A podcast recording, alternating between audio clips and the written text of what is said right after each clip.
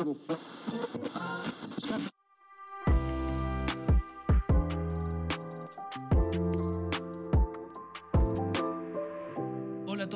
Sergio, bienvenidos al episodio número 26 del podcast ErgoHop, Comprender el Trabajo para Transformarlo. Si esta es la primera vez que me escuchas, gracias por venir.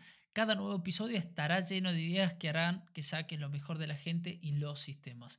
No solo estamos hablando de lograr la seguridad y excelencia operativa, nos vamos a enfocar en el trabajo y en la forma de transformarlo en cada intervención. En el episodio de hoy vamos a conversar en profundidad del principio 2 de HOP del desempeño humano y organizacional según nuestro experto Todd Conklin. Si yo te dijera la siguiente afirmación, creemos que a la gente mala le pasan cosas malas, ¿qué dirías?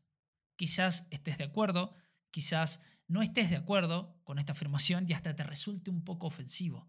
Porque a lo mejor crees que a la gente mala no necesariamente le pasan cosas malas. Pero generalmente cuando sucede algo malo en nuestras instalaciones, en nuestros puestos de trabajo, inmediatamente suponemos o nuestro pensamiento refleja la idea de que si algo sucede mal es porque alguien debe haber hecho algo mal, que alguien básicamente se equivocó gravemente. Hasta quizás esto te parece un poco exagerado porque casi nunca decimos que las cosas malas le pasan a la gente mala en la vida real. Sin embargo, buscamos siempre la manera de culpar a los trabajadores sin decir que son malas personas, que hacen cosas malas.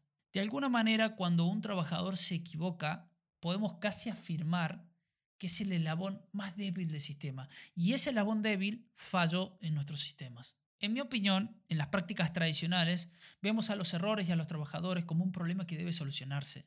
Por ejemplo, sucede un accidente, ocurre un accidente.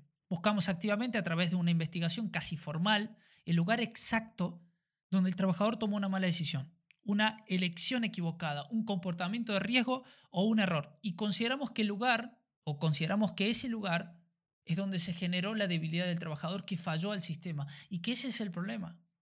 Luego detenemos nuestro análisis, detenemos esa investigación formal y comenzamos a crear de alguna forma, entre comillas, elaborada, elaborada y, y a menudo costosa de arreglar al trabajador para que este mismo comportamiento que es indeseable por todos nosotros no vuelva a ocurrir. Hemos encontrado el problema. La persona creó el problema. Ahora podemos solucionar el problema reparando a la persona que le falló a la organización. Entonces, por consiguiente, vamos a generar pequeños planes de acciones para corregir este desperfecto.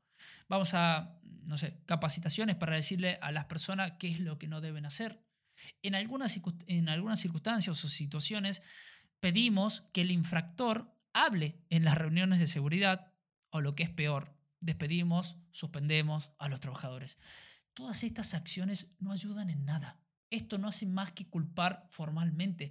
Eh, esto no hace más que activar el ciclo de culpa. Pero la historia no termina acá.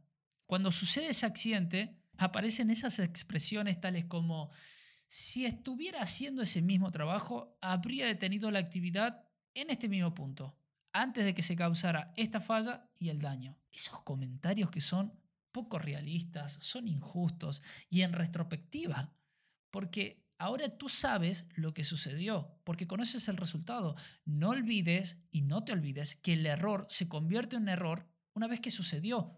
Mientras estaba desenvolviendo ese trabajo diario y ordinario, las personas no lo veían como un error, sino más bien como algo natural de su proceso operativo. Lamentablemente pensamos así en muchas ocasiones y lo hacemos más para proteger, por supuesto, a nuestros compañeros, a los procesos, a los sistemas y, ¿por qué no?, para proteger el honor de la organización. Por mucho que nos cueste admitirlo, hemos creado un mundo que responde a los malos eventos al considerar a algún pobre trabajador como una mala persona. Ahora, si yo te preguntara, ¿querés descubrir la manera más rápida de culpar a alguien? Bueno, investigar lo que no sucedió o investigar lo que podría haber sucedido. A veces hacemos investigaciones contrafactuales, cosas que no han sucedido. Y esas investigaciones lo único que hace es conducirnos a buscar culpables, por no hacer las cosas que deberían haber hecho en retrospectiva. Culpar no arregla el sistema. Necesitamos entender qué sucedió, queremos ver qué pasó. Pero siento que tenemos esa auténtica necesidad práctica de separarnos del resto, de emitir juicio de valor sobre las malas acciones y decisiones percibidas desde nuestra perspectiva con el resultado no deseado sobre el escritorio. con los hechos consumados. En cierto modo queremos decir que esta persona es diferente al resto porque cometió un error. Y si pensamos de esta manera, no vamos a arreglar nada.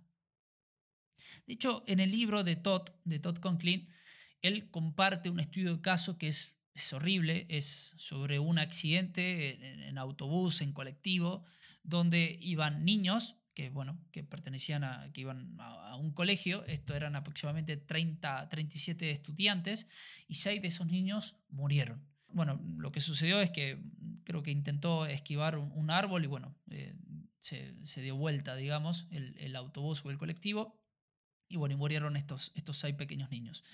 El conductor fue encarcelado y se le sumaron cargos de todos los tipos, todos los tipos que te puedas imaginar, bueno, eran, algo de 20 cargos directamente al conductor. Y claro que sí, vamos a estar de acuerdo todos de que queremos hacer justicia, ¿no? Porque esa criatura, ese niño puede ser mi hijo, puede ser tu hijo, puede ser tu nieto o, quien sea, y, y todos queremos que se haga justicia, ¿no? En este tema tan sensible. Pero en este caso en particular, lo único que se consiguió fue el culpable, es decir, decir que el conductor era el culpable de este suceso, entonces había que encarcelarlo y sumarle todos los cargos legales habidos por haber.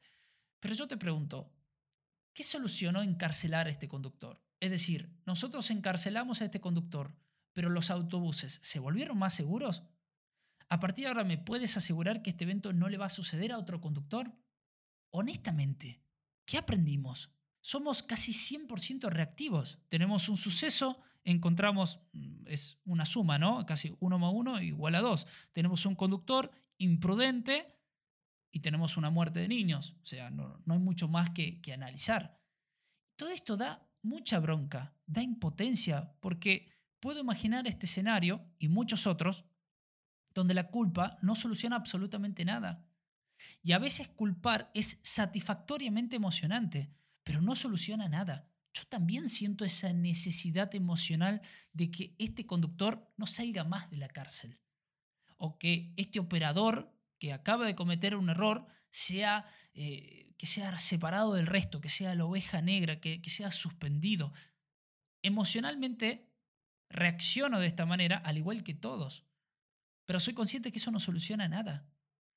Entiendo y comprendo el error humano, entiendo la línea difusa entre cuando algo es un error y cuando algo es una violación. Entiendo que tenemos personas bien intencionadas en sistemas imperfectos. Y si llevamos todo este escenario a nuestras investigaciones y aprendizaje organizacional, vamos a ver estas reacciones emocionales a los eventos, similar a este caso, todo el tiempo.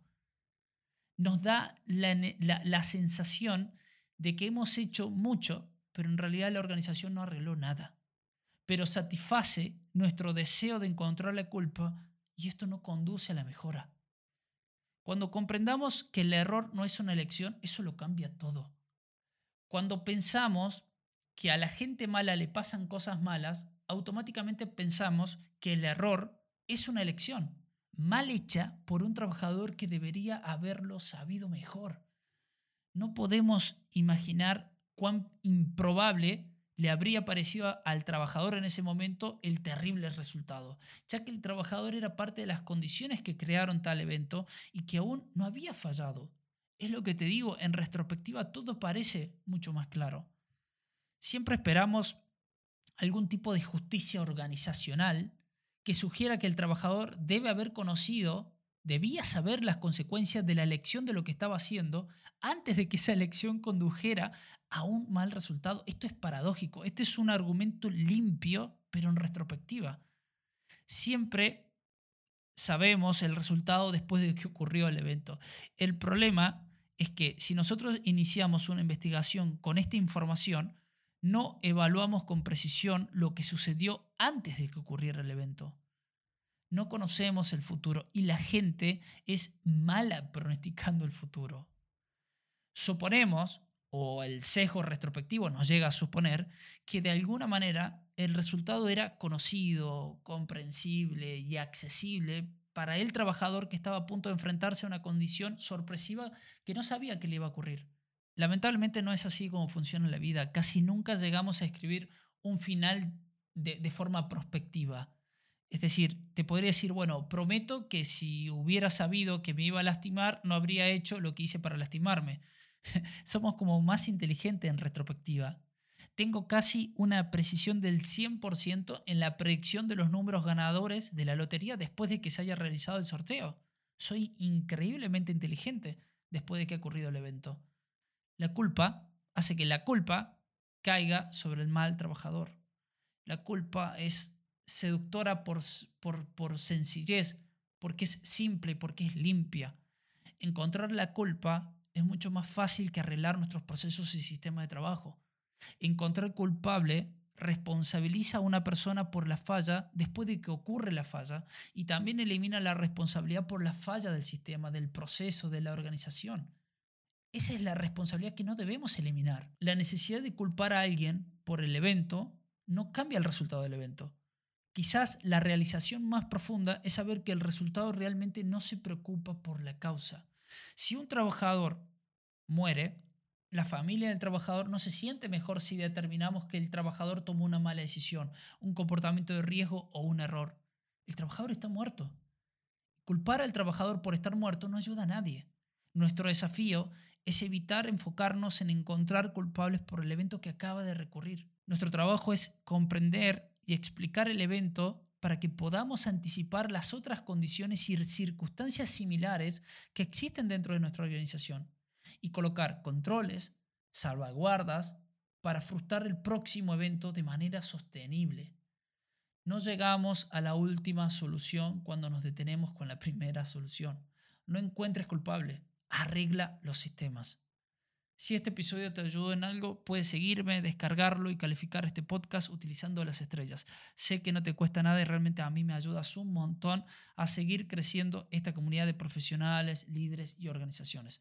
Gracias por escucharme y recuerda, crece un poco más todos los días, crece sabiendo quién eres y por qué estás aquí y crece para devolver y contribuir al mundo. Nos vemos en el siguiente episodio donde vamos a hablar del principio 3 de Hop. Chao.